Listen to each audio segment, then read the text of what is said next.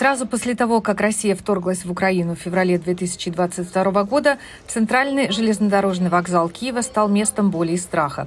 Тысячи украинских семей пытались уехать из столицы во время наступления российской армии. В тот момент проводник украинской железной дороги Олег Кабецкий был в отпуске на западе страны, но принял решение быстро вернуться в Киев. Я был шокирован, но понял, что должен делать свою работу. Людей надо было эвакуировать. Честно говоря, было так страшно видеть их всех на платформе. Кричащих детей, кричащих родителей. Мы стали уводить составы на запад. Знаете, заходишь в вагон, а он более чем полон. Человек по 180 в каждом было. Затем Кобецкий был отправлен на восток и юг страны, недалеко от линии фронта, эвакуируя мирное население и перевозя раненых на специальном медицинском поезде. По его словам, он всегда старается наилучшим способом позаботиться об украинских солдатах.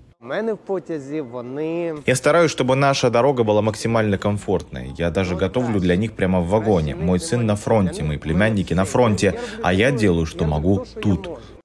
По словам представителей украинских железных дорог, за последние два года поездами эвакуировали не менее 4 миллионов человек. Кобецкий вместе со своими коллегами никогда не отказывался приближаться к линии фронта. За свою храбрость он и его товарищи получили прозвище «железные люди». У нас не было кейсов, когда кто-то из проводников... Не было ни разу, когда начальник поезда, проводник или работник станции отказывались бы идти на работу. Ни на прифронтовых станциях, ни на путях. С начала вторжения российская армия постоянно обстреливала железные дороги Украины. По данным железнодорожной компании страны, за два года боевых действий были убиты 600 ее сотрудников, еще полторы тысячи ранены, либо при исполнении служебных обязанностей на путях, либо мобилизовавшись на фронт. С первого дня полномасштабного вторжения мы... С первого дня полномасштабного вторжения мы пытались донести следующую идею. Наши железные дороги не остановятся. Мы не отменили ни один поезд без серьезной причины, связанной с войной.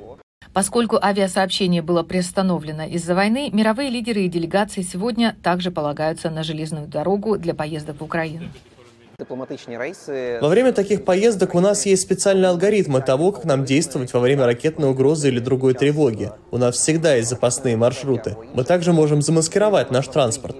Многие высокопоставленные гости Украины покупают сувениры в этом железнодорожном сувенирном магазине, открывшемся в прошлом году. Борис Джонсон купил и сразу надел нашу фирменную шапку. Наши толстовки есть у Шона Пенна и Орландо Блума. У нас была и Урсула фон дер Ляйен. Самый популярный товар в магазине – свитшот с расписанием маршрутов в оккупированные города. А на путях Украины сегодня уже ходит поиск победе. Его вагоны раскрашены в честь каждого оккупированного региона. Украинцы надеются, что это будет первый поезд, который начнет снова курсировать между теми городами, которые сегодня находятся под оккупационным контролем, когда Украина освободит их.